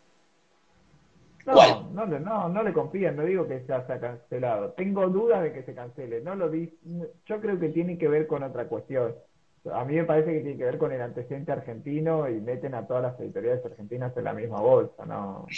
Eh, uf, no quiero entrar en este terreno pero yo bueno, vamos a dejarlo ahí. Yo en lo personal, igual, la única nota que tiro de esto es, hay cosas que les perdonamos a los yanquis y a los gallegos que acá no las perdonamos. viviendo hoy por hoy en el mejor momento de ediciones locales. Ah, estoy absolutamente de acuerdo, es el mejor momento. Lo que pasa es que eh, le reclaman a OVNI lo que le reclamaba, se le reclama a todas las anteriores, me parece. Eh, creo que viene por ahí en constante reclamo. O sea, es la única editorial argentina que, que edita a los grandes ahora. Entonces se le reclama lo de todas. Sí, yo igual creo también en lo personal, y esto es a, título personal y como vendedor. Eh, yo creo que más gente compraría los cómics si incluso también nosotros los recomendáramos a veces. No digo que no se haga, pero en redes veo que es más común el tirar mierda contra algo que comentar lo que nos gusta.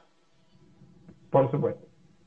Esta semana lo vi clarísimo con lo de Alan Scott, que no voy a entrar en detalles porque no voy a spoilear, salió esta semana la revista.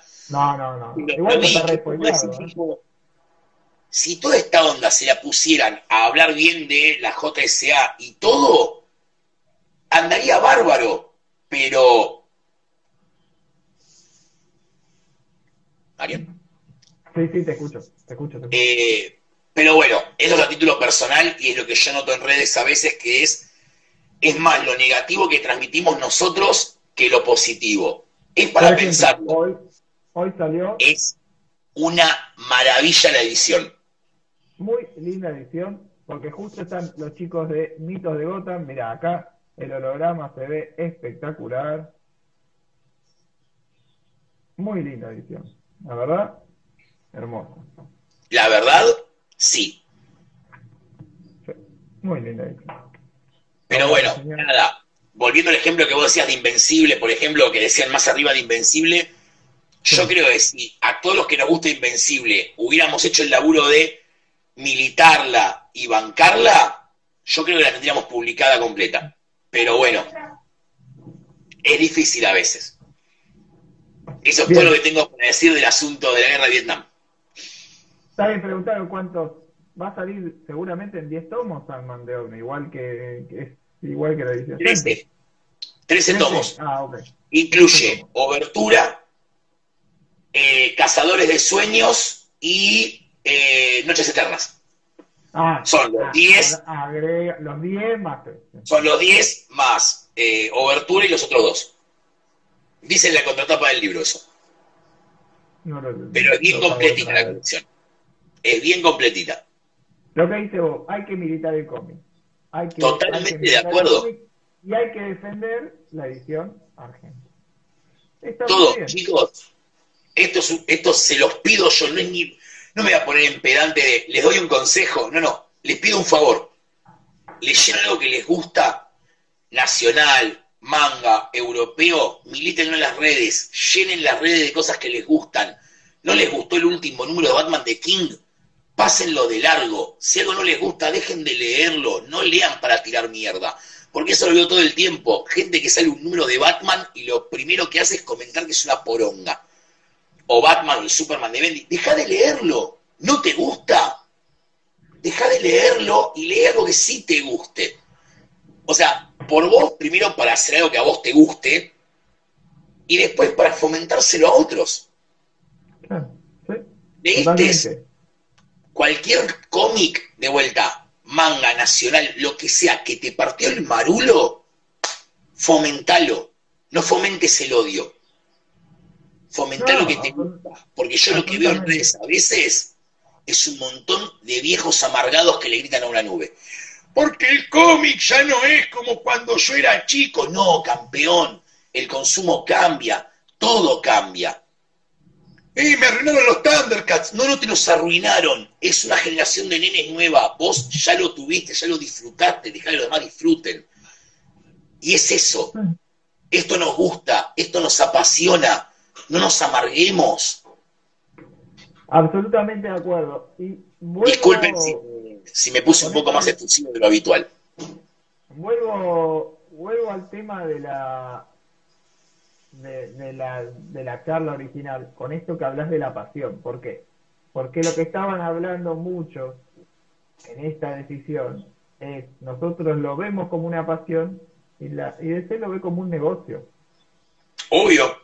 Le da lo mismo si fuese Caramel, o sea, de AT&T y DC lo ven como si fuese caramelo, es lo mismo, es un producto. Entonces, a nosotros nos importa muchísimo y, y los dueños de los locales, no solamente su trabajo, sino que también la comiquería está muy comprometida, no solamente, no, no, son las menos las comiquerías que, eh, que venden lo que venden porque sí, porque no tiene un gran margen de ganancia como para decir, ah, bueno, pongo una comiquería y me hago millonario. No, es porque realmente quieren tener eso. Acá y en Estados Unidos. Acá más que en Estados Unidos, pero en Estados Unidos también, ¿eh? El libro que les mostré al principio, lo muestro de vuelta, perdón, porque estamos en la parte 2, gente que se sumó. Sí, por supuesto. Arranca con una frase hermosa que es, nadie se llenó de plata vendiendo cómics. Nunca. ¿Por qué? Porque es más plata la que invertís en el negocio que la que te llevas. Siempre es así. Lo hacemos por pasión. Si quisiera hacer guita, me pongo una verdulería, me pongo una cervecería artesanal, me pongo cualquier negocio que sea rentable de nuevo. Si alguno de mis colegas me está escuchando, saben perfectamente de lo que estoy hablando. Lo hacemos por pasión, porque nos gusta, porque no hay nada que a mí me guste más que estar todo el día en el local hablando de cómics. O sea, y lo tenemos que transmitir. Ahí me están diciendo, no, no somos millonarios. No, no, lamentablemente no. Pero la posta es esa. Y a veces noto que fallamos también nosotros en transmitir esa pasión. Es creo que es importante transmitir el gusto y no el odio. Exactamente. Por eso, por eso es que lo volví a traer a colación, porque es, es parte del asunto. Y sí, no, nos gusta. Eh, no creo que nadie esté acá escuchándome a mí hablar sandeces durante una hora y pico si realmente no le gusta la historieta o, no lo apasiona en el fondo. ¿Me entendés? Entonces, fomentémoslo, fomentémoslo desde ahí. Porque este, está la frase, che, ¿cómo hacemos para crecer el hacer crecer el mercado? Y de base, si la gente a la que le gusta esto está todo el día despotricando, ya tenés un punto en contra ahí. Pues yo a veces lo veo y digo, qué garrón no disfrutar de las cosas. O sea, es como. No sé, no, no podría. Yo no podría hacer algo que no me apasione. A ver, acá también me parece que lo que hay que buscar, y, por eso apoyo a, a, DC en esto, y para empezar a. para volver al tema y, empezar a hacer. Que me parece que estás tratando de abrir un poco el, el mercado también todas estas nuevas colecciones de, novelas este, para adolescentes, de novelas gráficas para adolescentes que está abriendo, y la de para chicos, es abrir el mercado, los especiales de los supermercados que ahora todavía no ha quedado muy bien definido en qué van a quedar, porque un día los cancelaron. Y el otro... Los cancelaron. Pero esta semana salió otra cosa, una noticia nueva, ¿eh? por eso. Sí, metieron. es hermoso.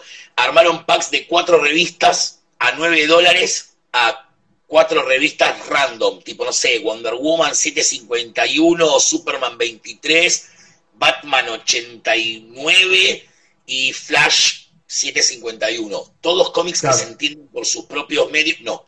Este, Metieron cuatro números random, mitad de saga. Diviértanse entendiendo esto. ¿Qué? Ahí pifiaron, pero bueno. Está bien. Ahí, pero sí, banco, perdón perdón, sí, banco fuerte la línea para lectores jóvenes. Muchísimo la banco. Lamentablemente y por realidad nuestro mercado no sé si es trasladable acá. No. Por un tema de costos. Por un tema de costos es sacar un libro a una luca para chicos y no sé cuántos padres lo pueden bancar realmente. No, porque vas a tener, porque son un poquito más chicos, el formato es un poquito más pequeño, creo que es el tamaño de prácticamente un tomo de manga. un poquito más grande, sí hay intermedio. Es un B5, creo. Ah, ok. Para que leen el manga saben el tamaño. Y, y tiene dos colores. La impresión es un poco más barata. No sé cómo sería la licencia, pero es se podría empezar con alguno. Se podría por ahí intentar con alguno. Mira, yo tuve, yo tuve algunos en el local Eh, de hecho, eh, Dia Justice League, que me lo, yo me compré uno para mí, porque lo dibuja Gustavo Duarte, que es una bestia. Y tipo, así, bueno, dale, venga el líquido. Eh, y está bueno. Y de hecho, debo decir algo. Incluso la línea infantil de DC, que últimamente se vio un poco mermada por pasar a este formato de novela gráfica, siempre fue muy buena. Desde Batman Adventures en los 90, pasando a Tiny Titans, Brave and the Bold de Batman, siempre DC tuvo un estándar de cómics para chicos muy bueno. Scooby-Doo, Team Up, eh, Teen Titans Go, te tiene que gustar la serie, a mí me encanta, así que el cómic juega en toda la cancha. Pero DC hay que reconocerles que siempre tuvieron una línea eh, fuerte para chicos. Desde los 90, muy fuerte. Ese público trataron de mantenerlo y de fomentarlo con el paso de los años. El nuevo formato me parece que le acercan un poco más a, su público. Claro, porque el nuevo formato apunta a donde va la gente ahora que sea las librerías. Ajá. Antes la, la, gente que hoy no consume, claro. Claro, o sea, el público nuevo, si bien las comiquerías hoy son algo más masivo, a mí me ha pasado hace cuatro o cinco años, gente de afuera del palo, no sé, compañeros de laburo, o, gente de, ¿ya qué te dedicas? Tengo una comiquería. ¿Qué es eso? No, vendo historietas. Ah, como el gordo de los Simpsons. No, señora, yo atiendo bien a la gente, le pongo onda. le, pongo amor a lo que hago. Eh, hoy por hoy, hoy por hoy la gente me pregunta, pero, ¿cómo? ¿Cómo hace que un lector nuevo entre a la comiquería? Honestamente, me pasa, me pasa frecuente. Pero hoy por hoy la gente está más habituada. Bien. Hoy por hoy la gente no es rara la idea de un local que venda cómics. A ver, pensá en la revistería, ¿dónde tiene los locales también? No, no, no. A ver, yo lo que digo es, alguien que nunca haya tocado un cómic, no está mal llevárselo a la librería y que después, ah, Iván. con el tiempo, te ibas a la comiquería. Sí, sí, ahí te la pregunta. El primer libro es difícil venderlo en la comiquería. ¿O no? Mm, no, no tanto. Pasa a nivel la vidriera y entran. Hoy por hoy, con la cantidad de series y películas que hay, ven una vidriera. Bueno, hoy literalmente, hoy no. Hasta marzo ah, me pasaba de gente que, no, porque vi la peli de Avengers y quería ver qué onda para los que no conocen el local, yo trato de tener como bateas de oferta que son para este tipo de casos. Porque el tipo que entra, de que vio una película en cable y le gustó, cable, qué abuelo que soy, este, en Netflix y le gustó, o en el cine, por ahí le decís, sí, sí, acá tengo el guantelete del infinito, sale una luca, gira y se va. En cambio, si por ahí, mira, tengo un cómic de Avengers, un número random, pero vale, no sé, 100 mangos, porque es un número viejo de OVNI o Yankee, por ahí, por 100 mangos, pique y lo llevo a ver qué onda.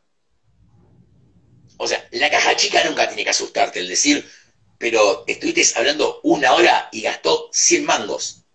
No importa, se llegó algo. Va a leerlo o mínimo lo va a ojear. Si logré que le guste, vuelve así no vuelva a mi local, así vaya a otro local, que la gente consuma, que la gente lea historieta. Es difícil, porque es un formato que durante muchos años fue menospreciado, recién ahora se lo está revalorizando en los últimos años, en parte gracias a las películas y todo esto, como que la gente ya no lo mira raro.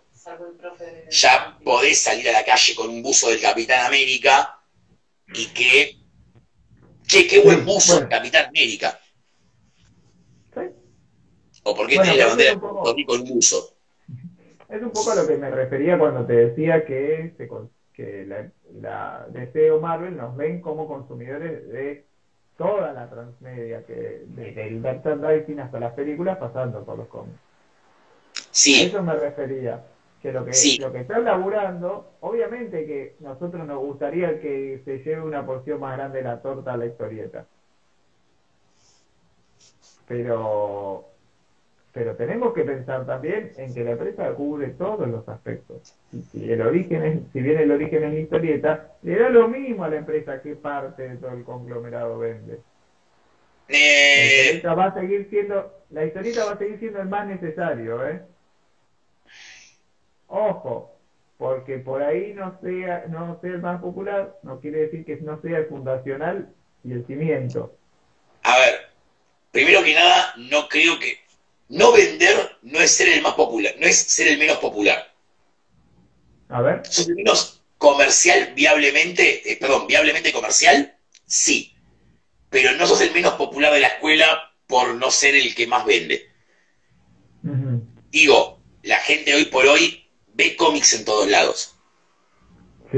Es un formato popular y es un formato que existe. El cine gana en recaudación porque llama más la atención. Sí, porque tipo es una salida. La Comic Con, ¿cuánta gente te mete? O la Crack Boom, ¿cuánta gente mete? Una, mucha para hacer un evento de cómics en Argentina. ¿Por qué? Porque es una salida. El cine no es nada más ir literalmente a un cine, ¿eh? no bajarte la película y verla en tu casa. Ir literalmente al cine es un ritual entero. Conlleva él salir, ir a pasear, comer afuera. Es un ritual, no es nada más, me siento a ver una película, me levanto y me voy. Sin contar que yo por lo menos trato de ir al cine solo, por ejemplo. O voy en banda con amigos, o voy con mi señor y con el nene. No, genera plata desde otro lado el cine. Y además lo que tiene de copado el cine es que ves la película y tu compromiso con la obra terminó ahí. La historieta sabemos todos que es como la falopa. Empezás y no terminas nunca más. empezás y empezás a consumir cada vez más y peor. Este, peor en cantidad, digo, ¿no? Eh, eso. Ahora que arrancás bien y terminaste Wildcat. Sí, sí. No, no. O arrancás con tipo, ay, me voy a comprar una revista para ver qué onda. Cuando te querés dar cuenta, che, estas cinco bibliotecas de dónde mierda salieron y quedo comprando first printing de la Silver Age. Oiga, ¿en qué momento cumplí 35 años? ¿Cómo pasó esto? Bueno, eso también es un tema. Es por, por qué sigue, por qué llama la atención de las productoras, por qué sigue vigente. Este, porque tiene algo, tiene cierta magia. Tiene una magia. Perdón, repetime, perdón. repetime lo último, pues no, te, no se perdió. Claro, lo que estaba diciendo es, eh, tiene, lleva el interés de todas las productoras cinematográficas y de series, están produciendo historietas, están produciendo sobre historietas que ya están hechas, y, y tiene esa magia del que el que entró no sale. Eh, los tipos se deben estar preguntando a algunos, che, ¿cómo, es que esto pasó? ¿En qué momento pasa que tiene tanto atractivo? Que pasa, en el momento, pasa en el momento en el que vos necesitas renovar Hollywood. Eh, si vamos a tomarlo de esa perspectiva, en los 70s y 60 la cantidad de westerns que salían por año era demoledora. Para mí las pelis de superhéroes son el nuevo western. En cuanto a cantidad de producción y relevancia que se le da, eh, y toda la, pantomima alrededor de esto, que el teaser del tráiler, que la fecha de estreno del tráiler, y vos tipo onda, ¿qué es una fecha de estreno de un tráiler? ¿Por qué a la gente le importa tanto esto? ¿Qué es un teaser comparado a un tráiler? ¿Que esto lo aprendiste o te parece natural? pero porque se convirtió, Hollywood se reconvirtió en eh, todo, en toda esta maquinaria, siempre fue una maquinaria imparable, pero ahora es como que encontraron como esa manera de aprovechar las redes sociales. De que tu pan de atención es más corto, entonces ¿qué hago? Un teaser de 30 segundos. Entonces, tipo, capté tu atención porque venías scrolleando y colgaste. Pero yo veo artículos de tipo, no sé, en cinco días sale el tráiler, están todos esperando el tráiler del Snyder Cut. Yo digo, ¿por qué estás esperando un tráiler? yo estoy esperando la película. El tráiler es como tipo, largame la película. O sea, y, veo como un entusiasmo. ¿Viste el tráiler de...? Es como ver la preview de un cómic, qué sé yo, tipo, sí, qué bueno ver cinco páginas de Death Metal, pero yo quiero leer Death Metal. No, no quiero ver cinco páginas fuera de contexto encima. tipo, estos minutos random de una película. Yo quiero ver la peli. Todo este juego de especulaciones, de a dónde va, de qué juega, de conocer los universos, a mí, a ver, la historieta tiene mucho de esto, de, que tenés que conocer mucho detrás de esta historia que estás leyendo y que a veces eso dicen aleja a los nuevos lectores. Yo creo que es al revés, que le da mucha ansia al nuevo lector, de decir, che, esto lo entendí, lo disfruté y la pasé bien. Pero ¿de dónde viene? ¿Qué hay atrás de todo esto? Parece inagotable, parece un universo cuasi real de tan completo que es, ¿no? Mira, uno de los primeros cómics que compré y leí de superhéroes de DC fue un taco de cinco trucho, alguien le había pegado unas revistas a la contratapa de un número que traía Crisis en Tierras Infinitas, 4, 6, 8 y Patrulla Condenada, creo que 14 de 5. ¿Entendés que primera fue crisis 4, 6 y 8? Crisis, o sea, háblame de inentendible. Pero tenía tanto de lectura ahí que me terminó enganchando. Yo no sé si hoy con una revista que la lees en... porque es un capítulo de una serie, random, siendo Zapping y CSI, si te engancha a leer para atrás yo creo que lo que te complica es a la hora de ir a comprar, cuando agarras un TP de Batman y dice volumen 5, volumen 10. O si es un unitario de una comiquería y te dice, pero vos no leíste la, la, saga infinita de la perdición horrible. Yo lamento mucho a la persona que agarre Death Metal 1 pensando que va a entender algo. ¿Vos lo leíste? ¿Vos lo leíste? Si no leíste la primera Metal, Liga de Snyder, Infected, Batman que ríe, Flash Forward, no se entiende. Y así todo tiene una splash doble para explicarlo todo. Sí, pero yo creo que el tipo que después vuelve al local y dice, che, man. ¿Qué me dice, maestro? Todo este estante. Es todo este estante. ¿Y cuánta plata me sale ese estante? Porque no te olvides que no, cada libro te sale 20 dólares. Giro, me voy y esa revista quedará en un cajón. Bueno, entonces cuando nosotros leíamos cómics, cuando leíamos cómics, era distinto, en un unitario. O de última era, che, Batman año 1, parte 3. Bueno, me faltan tres revistas, las conseguías o dos y las leías y ya está. Y hoy por hoy, che, no te faltan 40 números para atrás. Sí, pero porque no, no tiene historias completas. Sí, no, no, está bien. Es verdad que, se podría hacer. A ver, lo que yo estoy de acuerdo con, con Damián en esto de que no hace falta estar al día en todo. Pero es cierto también lo que decís vos, porque hay cómics que con los que sí sucedía y otros con los que por ahí no tanto. Eso la realidad es que tiene que ver también con qué cómic agarres hoy por hoy. Y antes también pasaba lo mismo. sí, pero, pero vos pensás que las generaciones actuales, Marian, pensás que las generaciones actuales les gusta que les dijeran todo. No investigan. Si Netflix no te pone la serie completa, no la ves. Somos la, generación actual, es la... Sí, sí, ahí me están diciendo que estoy en anciano gritándole a la nube. Pero si vos lo pensás de esa manera, hoy por hoy, todo eh, el aparato de consumo entero está mutando a darte el producto entero. De vuelta, el ómnibus como objeto. El formato Netflix de te subo la serie entera. Directamente. No, no, no está como esa búsqueda de, tipo decir, uy, me comí un capítulo. Eh, la serie de Netflix, yo vi las de Marvel, eh, Daredevil principalmente es muy buena, pero es una película fraccionada. Es una peli que la cortaron para que vos la puedas pausar en algún momento. No tiene la narrativa de una serie semanal, con el cliffhanger, con el, uy, tengo que acordarme la semana que viene a ver cómo le gana el Kingpin. Una peli entera de corrido, que la podés maratonear de esa manera y que la narrativa funcione igual. La historia está armada igual. Después digo, hoy es más difícil eh, entrarle a un producto si no le entras desde el principio. Porque la trama se acompleja para poder vender otras series más. Sí, todos despotricábamos con Heroes in Crisis hace dos años. Y ahora, gracias a Death Metal 1, ya está. Va ahí, en algún punto, porque todo se encadena. Me gusta la idea de un universo complejo. Me encanta esa idea de que está todo conectado y que es complejo. Entiendo que un lector nuevo que no venga del palo le pueda generar un. Che, pero es un poco mucho esto, negro.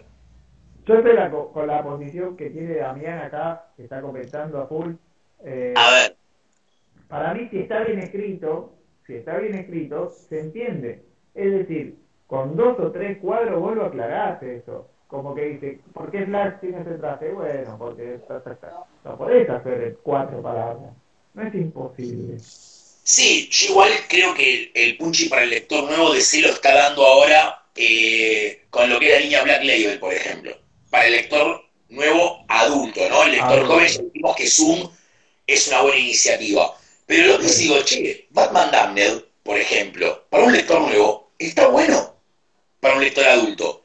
Buen gráfico, buenos guiones. Lo mismo te pasa con Último Caballero en la Tierra, que son autoexplicativas incluso en sí mismas. Último caballero en la Tierra la lees sola y en algún punto la misma trama te va llenando los baches. Yo, disculpe, capaz no me expresé del todo correcto, digo que le puede generar como una especie de parate en lo que son las series regulares. En agarrar Batman propiamente dicho o Detective. Después, Caballero Blanco, por Dios háganse un favor y leanlo. Y eso para un lector nuevo está buenísimo. ¿qué tengo que haber leído antes? Nada bueno, pero es como dice Damián, si está bien tampoco tenés que leer nada, porque vos te podés subir a la serie y vas juntando y la serie se va contando. Se puede hacer. Hay un, hay un fanatismo por eso del uno, también porque es cara, porque la revista cuenta poco y nadie se va a llevar una revista, pero la realidad es que, se puede, se puede. hay, hay una pregunta de fondo que es, ¿se puede hacer o se está haciendo. O sea, vos lees un cómic hoy, agarras un número random de Flash y ves como esa elipsis en algún momento de, en el capítulo anterior de Flash o la historia hasta el momento, aunque sea una página no, es que no, al principio. No, no, está. no lo hace más, no lo hace más. Claro, por eso te digo. Es una página, se puede hacer, se puede hacer y no es necesario están hablando mal de Capitán Atom de 5 y yo la verdad es que... Ay, yo quedé trabado acá con el editorial como OVNI, no estoy viendo esto. Ah, no. Está ah, ahí apareció, mirá, ¿eh? No, no, ahora quiero leer esto. Black Label tiene dos conclusivas, es verdad y es lo que ahí comenté. Chicos, no me, lo, no me cargaban los comentarios de abajo, entonces por ahí dije cosas que se repitieron después. A ver, perdón, ¿eh? eh ¿De dónde es el Flash? Eh, bla, bla, bla, bla, bla, bla. Espera que están charlando ahí sobre el tema. Sí, a ver, necesario no es. Pero en algún punto la historia se galleta. Agarra el número 30 de la Liga de Snyder solo y decime si no se faltan los 29 anteriores. Sí, igual, vamos, a, vamos a ser sinceros y vamos a volver a... No, vamos a Capitán Atom, no. ¿Cómo te metes con Capitán Atom? Ahí, ahí lo vi. No, no, lo que pasa es que tiene, tiene 10 años menos, no tuvo el taco este de 5 que te contaba el origen, no, no, no, lo, lo leyó de grande, no lo agarró en el momento que lo tenía que agarrar, me parece. Y se mete con Gary Bates, claro, Gary Bates, Gary no, Cary Bates. Cary Bates. Con Cary Bates no, no te puedes meter. Maggie y Cary Bates eran los, los, que... Igual ahí Panda, Panda 616 dice algo que es cierto que es, los pibes de hoy ya no hacen eso yo le iba a contestar a él. Yo iba a contestar a él. Eh, Omni en realidad se lo hace fácil a los pies de hoy. Nosotros no lo teníamos, porque teníamos la grapita. Hoy ya te podés llevar seis números juntos y tenés para un tiempo, tenés para divertirte. Sí. Sí, sí, es así. Es más fácil, la verdad que es mucho más fácil. Y, y lo puteamos, pero son bastante más constantes. Pero bueno, vamos a ir cerrando, pues nos fuimos recontra por las ramas. Siempre pasa. Estamos hablando de Cary Bates. Sí, sí, ya cuando llegamos ahí. Bueno, está bien. Esto también, lo que, lo que dice Dami es muy interesante. Que las editoriales lo podrían hacer con un poco más de compromiso. Yo les aconsejo para saber lo que pasó, conocer de historias viejas, para mí la mejor base de datos es Fandom.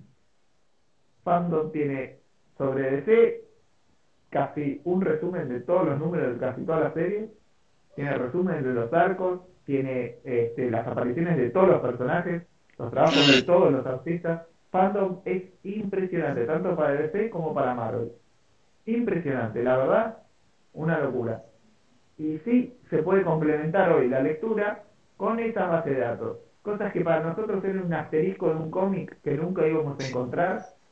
Ver a Cani 329. Y vos decías, señor, tiene X-Men 329. Y esta era la 15, que era la 25. No, era imposible, realmente era imposible. Hoy podés completar esos bases de forma bastante más fácil, podés arrancar. Sí, igual nosotros, nosotros que somos lectores ya avesados en esto, eh, no creo que nadie acá tenga su primer cómic en la mano en este momento, eh, lo vemos desde otra perspectiva, de cuando nosotros empezamos a leer y nosotros ya hoy tenemos como otra, ¿cómo llamarlo? Otras costumbres incorporadas. ¿Sí? Eh, y es distinto, el mundo entero es distinto cuando éramos chicos nosotros. Yo sí estoy de acuerdo en ese material de apoyo, pero no sé si la gente lo, lo busca. Ahí lo que dice Damián de OVNI, con las páginas de la historia hasta, hasta ahora, está bueno. Porque primero te estoy diciendo, che, mirá cómo algo antes que esto. Y te da lo mínimo un pantallazo. No digo hacerlo en cada revista, porque ya tenemos que el formato revista quedó para el coleccionista. Obviamente el formato ahora para el lector nuevo es el libro. Es más cómodo, es como decir vos, me llevo un troncho para leer, no me estoy llevando 24 páginas, llevas el arco completo. Entonces, la revista para mí, por eso es que te digo que va a tender hacia la desaparición, volviendo encauzamos, ahí es el tema que el público que la consume está empezando a como a, abandonarlo muy de a poco. Muy de a poco. Bueno, ahí también dice lo de las notas que venían en perfil 5 y forum. Eso era un gran producto de apoyo. Hoy no se hace porque estimo que se cuenta con que está internet, como decía vos recién. ¿Para qué te iba a poner una nota de quién es Barry Allen o Wally West si googleás? Y está bueno que existe esa herramienta de apoyo. No tiene sentido porque además le suma, le suma costo al, al cómic, entonces mejor que tenga las páginas. Sí, pero a mí, y acá, acá sí me pongo el viejo choto de vuelta, porque ya la última parte estuve el viejo choto, así que la vamos a seguir un toque más, que es, me gusta que para buscar la información tengas que no salir del producto base. No sé si se entiende lo que estoy diciendo. O sea, que, que si una ficha de Barry Allen no te suma tanto el costo en el fondo la podés poner. Y el tipo tiene información en el mismo producto. Si vos lo sacás a YouTube o a Wikipedia, en cierto punto es como que déjalo dentro del producto. No te cuesta nada meterle como un resumen. Cinco lo hacía. Volviéndole la anécdota del taco de cinco. A mí la cantidad de fichas que trae la serie de, de Crisis lo convierte en una edición hiper completa. Y eso se perdió, el extra, el, no, yo tengo esta edición porque trae una nota, trae una introducción. El TP hoy es una revista gorda. Claro. Sí, el TP es una revista gorda. Es básicamente. Lo del QR también está bueno. Yo le tengo, le tengo fe a la, a la nueva movida. Me parece que, que se puede llegar, puede llegar a andar bien. El asunto es cómo se va a adaptar el resto del mercado. y estaría bueno que no impacte económicamente a familias y a comercios, ¿no? Que pueda encontrarse un equilibrio. Mira, el mercado lo va a impactar claramente, porque además también hay un, eh, fuera de joda, hay como una eh, resistencia al cambio en cierto punto eh, y lo complica. Aceptar el cambio es una manera, a ver, lo estamos viendo nosotros acá con el COVID de hecho, estamos literalmente viviendo un cambio en el paradigma. Yo, por ejemplo, tuve que repensar todo el modelo de negocio en los primeros 15 días de la pandemia. Y asusta un poco, porque es como, oiga, oiga, yo abría la puerta de mi local, la gente entraba y se llevaba historietas, y ahora tengo que repensar el modelo de negocio entero. Sí. Y eso que nosotros vivimos en un estado de flujo permanente, que entra importación, que sale importación, que aumenta el dólar, que baja el peso, que vivimos en un estado de flujo permanente.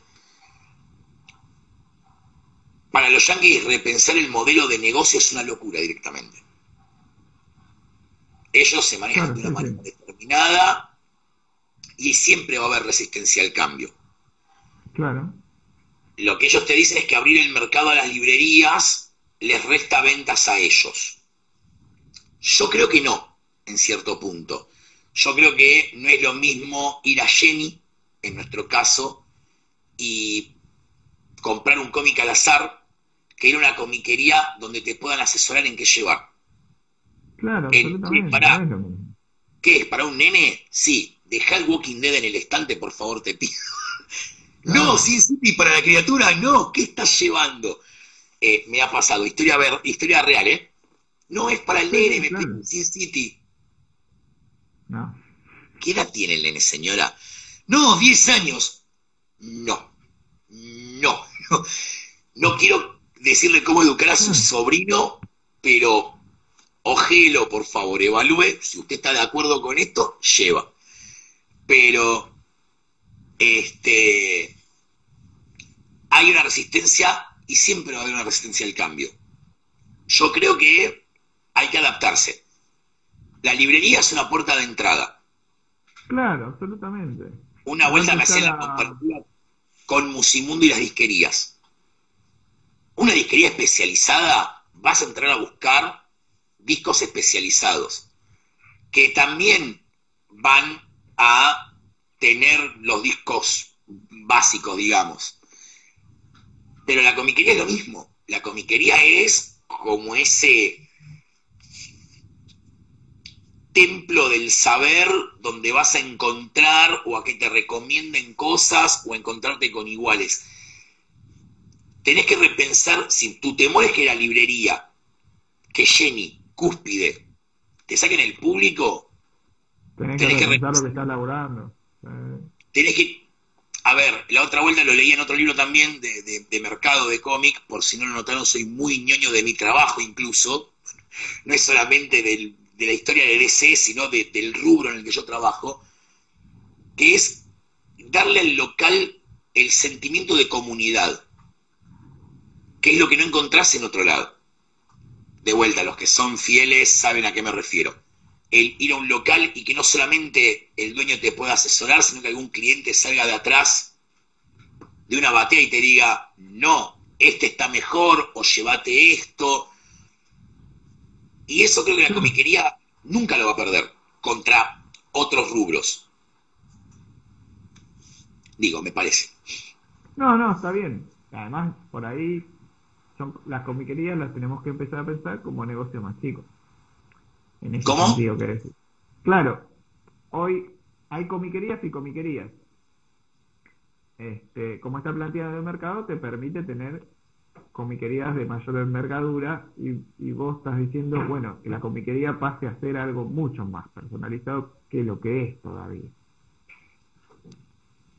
Eh, para mí es fundamental, o sea, que haya una atención, o por lo menos yo intento que haya una atención uno a uno con el cliente. O sea, que cada cliente tenga eh, su propia identidad adentro del local.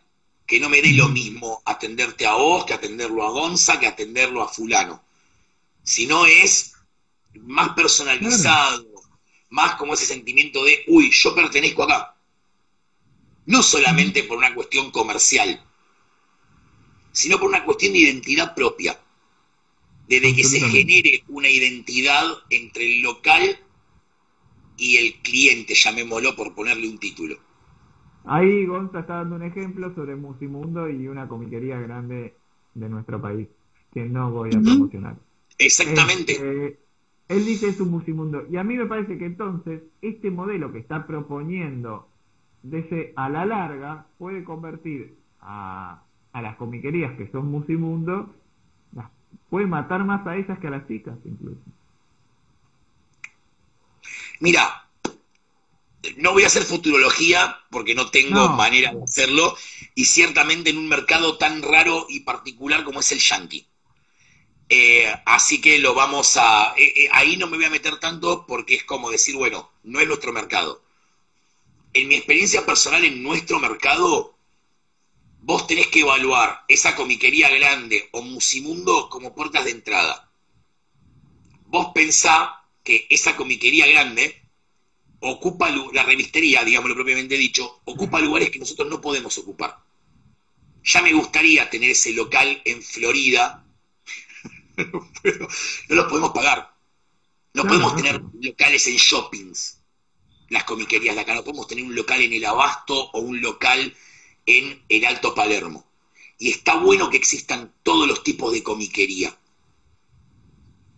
Que exista la, cueva, eh, el, el local que labura material descatalogado para conocedores, el local que labura específicamente, no sé, ofertas tiene que existir todo y todo puede convivir. No por eso tenemos que pensar que el otro nos va a comer a nosotros. Sino de vuelta, repensarnos y reinventarnos permanentemente. No quedarte con mi local es esto y voy a morir de esta manera. Sino el decir, che, pucha, nos golpeó una pandemia, ¿cómo puedo repensar el negocio para que el negocio funcione? Che, pasó esto, bueno, y que no sea también lo está haciendo.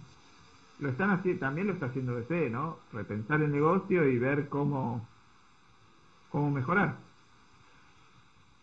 Sí, o sea, de nuevo, nosotros a veces lo que nos pasa, y a mí inclusive eh, con todo lo que yo te digo que soy ñoño del trabajo y leo, me pasa que a veces las decisiones empresariales a gran escala se me escapan un toque este, se me escapan un toque ese tipo de cosas y digo, esto está mal. Y después cuando lo pensás un poco en el macro decís, por ejemplo, algo que nadie dice, eh, es que Diamond a DC le debía un vagón de guita y que eso influyó también en la decisión de DC. Pero esa noticia se supo días más tarde, cuando ya todos habíamos emitido nuestra opinión el, che, todo bien con Diamond, pero vos sos consciente que vos a Diamond los cómics se los pagás dos meses antes de que salga y Diamond a mí me los paga en algún momento y vos decís, claro, yo haría lo mismo que vos. En cierto punto, yo haría lo mismo que vos. ¿Sabes qué? Voy a cerrar esto bancándolo a Jim Lee. Y... Qué complicado ese Bancar a Jim Lee. Lo quiero bancar, lo quiero bancar a Jim Lee. Quiero Está darle esa oportunidad. Vamos a ver qué onda. Así que yo creo que el futuro lo dirá. El futuro lo dirá, sí, sí, sí. Eh, veremos qué viene. Yo creo que se está moviendo mucho. Y cuando se mueve el avispero, está bueno ir viendo cómo, cómo avanzan las cosas. Yo, ojo, ¿eh? Fe les tengo. Porque es ese. Eh, eh, eh, el cocoro más allá del buzo, el cocoro abajo del buzo del Capital América, es de DC. Lo único. Esto significa esperanza. Bueno, desde la perspectiva de la cámara es el de Bizarro, pero bueno. Salió como invertido, pero. Esto no significa esperanza, tengo que decir. Claro, exactamente, exactamente. Pero bueno, muchas gracias, Alto Vivo. No, por favor, María, gracias a vos por el, por el espacio. estuvo, estuvo muy, muy bueno, muy completo. Muchas gracias, querido. por todos lados. Gracias, por Hicimos todo lo que se pudo. Saludos también a todos los que nos estuvieron bancando todo este tiempo que. Espectacular, la, nos bancó con la, la, soldadearon como unos campeones, ¿eh? Comentando y todo. Chicos, gracias a todos también por de vuelta. Bancarme esas veces durante un hora y pico. Y bueno, nos estamos viendo en la próxima. Dale. Nos vemos. Nos vemos, chicos. Chao, gracias. Hasta luego.